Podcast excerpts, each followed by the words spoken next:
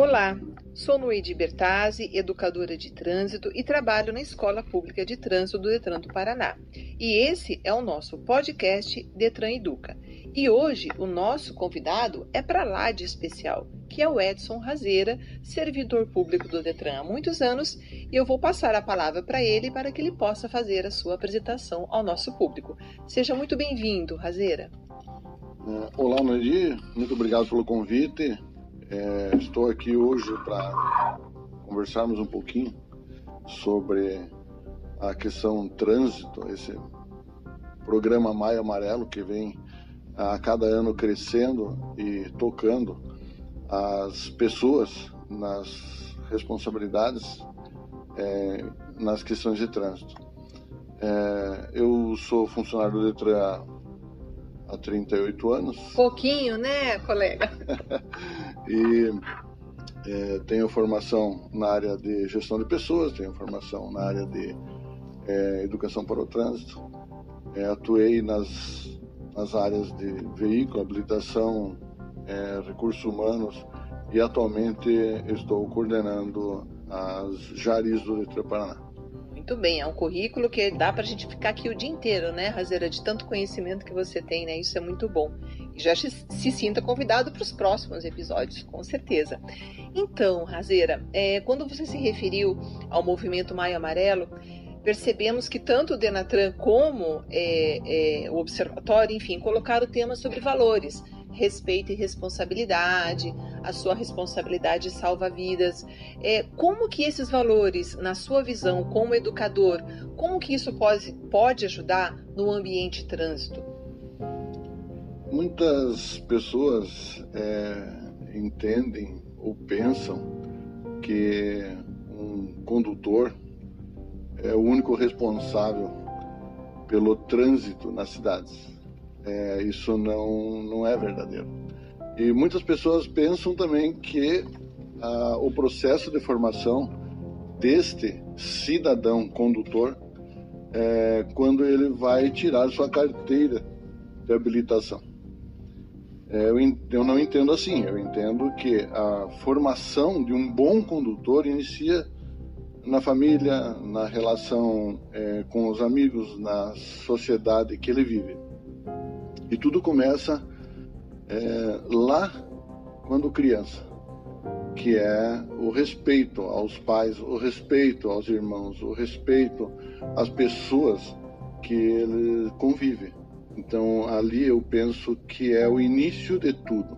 E essa e essa fase é, da vida da criança, passando para a adolescência, passando para a fase adulta, ele tem uma sequência para que os resultados no trânsito sejam adquiridos, né? Que é a responsabilidade, a solidariedade, a, esse, essa, esse respeito é, pelo outro e respeito daquilo que é do outro. E no trânsito nós temos uma coisa muito muito legal, que é o trânsito é um espaço de todos. Como respeitar o outro é uma coisa, como respeitar o espaço do outro também é outra coisa. Então é necessário que se saiba de, de toda essa responsabilidade que se traz na vida do ser humano para aplicar no trânsito. Muito bem. É, quando nós falamos de valores, você falou é muito bem colocado, é, Razeira. Será que então é, esse cidadão que tem essa formação em casa, essa estrutura familiar, que ele coloca para, para os seus filhos, enfim, é, os direitos e deveres no papel dele como pedestre, no papel dele como passageiro, ciclista, motociclista, todos aqueles papéis que nós exercemos no trânsito. Será que a gente pode falar que então esse bom cidadão que teve esses valores fundamentados em casa e que na escola os professores vão complementar, vai torná-lo um bom condutor? Com certeza tem tudo a ver. Com certeza o resultado da formação do ser humano ela é aplicada no trânsito, seja como você bem falou, seja como pedestre, ciclista, motociclista, condutor, enfim, é, ele tem resultado sim. E trânsito, é, eu entendo que é ação. É, você precisa agir bem no trânsito e agir, né, ou tomar ações no trânsito é, vem da onde? Vem daquilo que você adquiriu ao longo do tempo.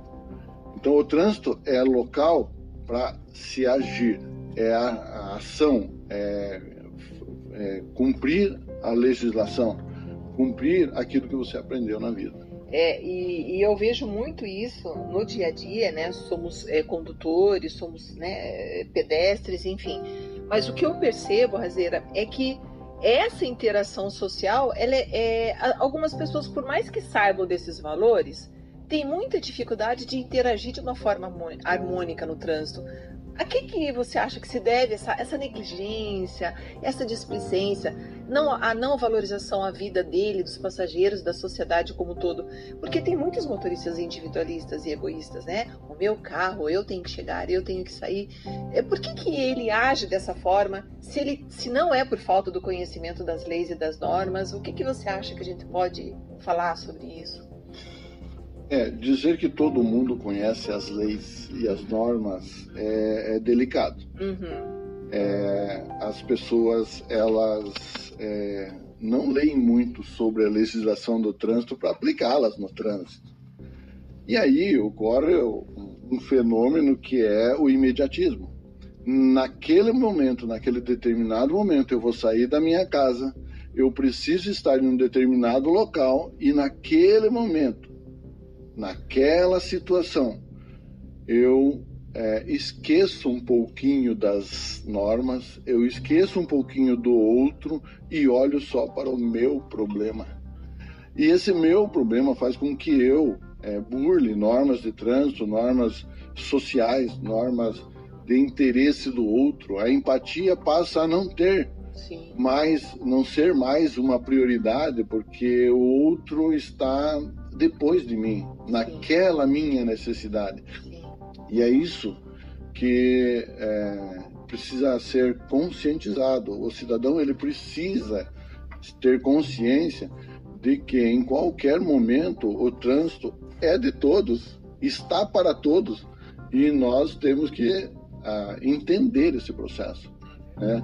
E existem certos momentos na vida que as pessoas esquecem disso. E é ali que acontecem os acidentes, é ali naquele momento que acontecem as, as mortes no trânsito. Sim, e, e, eu vejo assim, né? Todos nós ouvimos que o trânsito é a sociedade é, mais democrática, onde nós encontramos todos os tipos de pessoas e que nós não conhecemos, porque nós somos pessoas diferentes. Graças a Deus, a beleza da vida está aí. Só que algumas pessoas não sabem como conviver com essas diferenças, né? Sejam elas sociais, financeiras, o processo pelo qual ela passou na vida dela escolar, enfim, tudo isso pode interferir num conflito de trânsito, né? E quando nós falamos da solidariedade, da gentileza, nós percebemos que são, como você falou, são ações, conjunto de ações que faz com que tenhamos uma qualidade de vida melhor. Você acha que se nós aplicarmos é, essas é, ações de gentileza, de cortesia, de sermos solidários, isso no trânsito vai ter uma melhoria significativa? a solidariedade, né? A solidariedade, ela não existe é, se ela não for pensada e aplicada no coletivo. Sim. Solidariedade é voltada a ações coletivas. É, eu não posso pensar em é, ser solidário comigo mesmo, Sim. com uma pessoa. Não, não, não existe isso. Então, essas, essa questão de você é, atuar para o bem de todos é em ações pequenas, às vezes. É, o sinal fechou, mas o pedestre já deu um passo na faixa de pedestre. O que custa permitir que aquele pedestre, mesmo, né, mesmo é, numa condição que ele se encontra naquele momento, permitir que ele passe. com respeito, né? E responsabilidade, é possível fazer um trânsito mais seguro, sim. Com certeza. É verdade. É, a gente vê muito assim essa situação da pandemia, né, quando você falou da estrutura, o aumento do número de entregadores, sejam motociclistas, né, motofretistas ou ciclistas, você percebe muito isso, né? É, Criou-se de repente um estereótipo em cima do motofretista e do ciclista, que a estrutura mesmo a gente percebe da mobilidade é um assunto muito em moda e muito em foco para que haja essa melhoria na mobilidade, né? De usar de repente incentivar as pessoas a usarem outros modais, né? Pra gente, porque, né, Razeira, muito você fala trânsito, tem muita gente que só fala carro, carro, carro, carro. Né? E a gente precisa meio que desmistificar isso, né? Com tantos modais que nós temos hoje e que pode proporcionar uma qualidade de vida para o cidadão, né? É, você citou bem, né? Porque quando nós falamos em, em entregador, Uhum. Né? Falamos Sim. em entregador, Sim. uma palavra uhum. é, utilizada bastante aí pela sociedade. É, até então, nós é, tínhamos os entregadores motociclistas. Uhum. O que aconteceu com a pandemia é o ciclista também está né? Né, como entregador. Sim. Isso gerou o quê? Uma nova situação no trânsito que muitas pessoas ainda não se, se, se tocaram, Sim. na verdade, que é o que eu não no, no, no corredor, é, na, na, via, tem muito mais ciclistas hoje do que é, nós tínhamos há pouco tempo atrás. Em função do que? Da pandemia que você mesmo falou. Então, Sim. isso é uma mudança em que os condutores, seja de qualquer veículo, precisa estar mais atento a essas mudanças né, é, que acontecem antes mesmo de uma legislação vir. Então, as coisas no trânsito elas mudam antes da legislação vir. Um exemplo é esses espaços para motociclistas antes da faixa de pedestre. Uhum. Área é? de espera ali, né, para eles. É, eu lembro que eu estava em Londrina, uma cidade de, de, mais quente do que Curitiba, né? Sim, é, a temperatura mais elevada e lá tinha, na época tinha muito motociclista. E o que acontece hoje com essas faixas especiais, né? Espaços especiais para o motociclista, lá no passado nós já discutíamos isso. Passado é há 20 anos atrás. Uhum. Né? Um dia vai ser necessário um espaço para os motociclistas mas as, a legislação não permite que ele passe a um metro e meio de um uhum. ciclista. Uhum. Ele, a legislação não permite que ele se desloque no meio dos veículos, com os veículos em movimento. Né? Então, e de repente nós temos hoje uma faixa especial para motociclista lá. Como é que ele chega nessa faixa? Sim. Então, a legislação precisa ser mais ágil. Nós precisamos ter uma legislação é, acontecendo um pouquinho mais dentro da condição do trânsito brasileiro.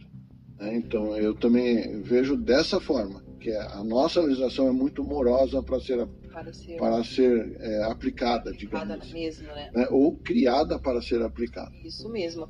Então, assim, Razeira, para nós encerrarmos, é, fazendo link aí com o movimento Amai Amarelo, respeito à responsabilidade, trabalhando os valores como a gentileza, a solidariedade, a sua responsabilidade salva vidas, a campanha que o Detran está fazendo, que a sua história tem que continuar. Então, como uma, é, quando nós temos os chamados hoje sinistros de trânsito, quando uma história de uma pessoa é interrompida por um acidente de trânsito, é, deixe para nós, Razeira, uma mensagem é, que você gostaria de falar, né, para todas as pessoas que estão ouvindo sobre como que nós podemos ter aí hoje uma segurança, falar dessa segurança viária, do nosso comportamento. É possível a gente mudar o comportamento, mesmo nós adultos, né? A gente sabe que é bem difícil a curto prazo mudar, mas você acha isso possível aplicando todos esses valores que nós comentamos? Sim, é possível. A, a qualquer momento e essa questão do trânsito, eu, eu volto ao que eu falei no início, é uma questão de atitude.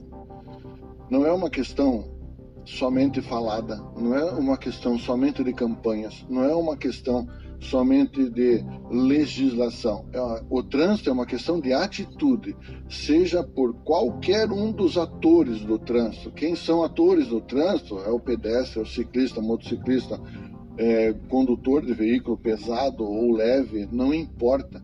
Então, a, a ação é possível, mas a ação só é possível se eu tiver consciência, se eu tiver é, alguns amigos, ah, né, numa, num trabalho que nós fizemos assim, é, nós temos que ter a curiosidade. O que é ter curiosidade no trânsito? É saber o que realmente diz a lei de trânsito para ser cumprida. Ela sendo cumprida, só a lei de trânsito sendo cumprida, nós iremos diminuir ah, o índice de acidentes, de mortes, né? e para isso os, precisa uma iniciativa do cidadão conhecer a legislação de trânsito. Então, eh, em meus cursos de reciclagem, a primeira pergunta que eu fazia quando eu dava curso de reciclagem era assim: quem conhece a legislação de trânsito? Era raro, numa sala de 40 pessoas, um, dois, três, era muito raro. Informar, erguer a mão e dizer assim: Eu conheço a lei de trânsito, a legislação de trânsito. O que se conhece é parte dela e o que não se conhece se faz inconscientemente, se burla a regra às vezes inconscientemente. Então, é preciso que o cidadão brasileiro conheça um pouco mais da legislação de trânsito. Utilize os canais dos do Detrans, das prefeituras, do Contran, do Cedran, tem inúmeros canais. Não pode alegar falta de não conhecimento, pode né? alegar Sim. falta de conhecimento. Perde-se horas e horas durante o dia em Facebook, em consultas, né, é, que não diz respeito ao dia a dia da pessoa, mas o dia a dia da pessoa está o trânsito. O trânsito está no dia a dia das pessoas, a todo momento, a toda hora. Eu estou andando, eu estou circulando, eu estou com o meu veículo, com a minha bicicleta, ou, é, é, enfim, no trânsito. Então, é necessário é, que se conheça um pouco mais de trânsito para poder mudar essas, é, esses pontos negativos do trânsito. Olha, Razeira, muito obrigada pela sua participação, agradecemos muito, obrigada pelos conhecimentos, por compartilhar né, de tantas experiências e com certeza já está convidado a participar dos próximos episódios do nosso podcast. E ficamos então por aqui, encerramos por hoje e até a próxima. O podcast Detran Paraná ele vai continuar é, durante todo o ano, Razeira. Então, com certeza, você vai voltar a falar sobre o nosso podcast Detran Educa. Muito obrigada, Razeira. Obrigado pelo convite, estou à disposição para o que precisar. Muito obrigada. Até a próxima, pessoal.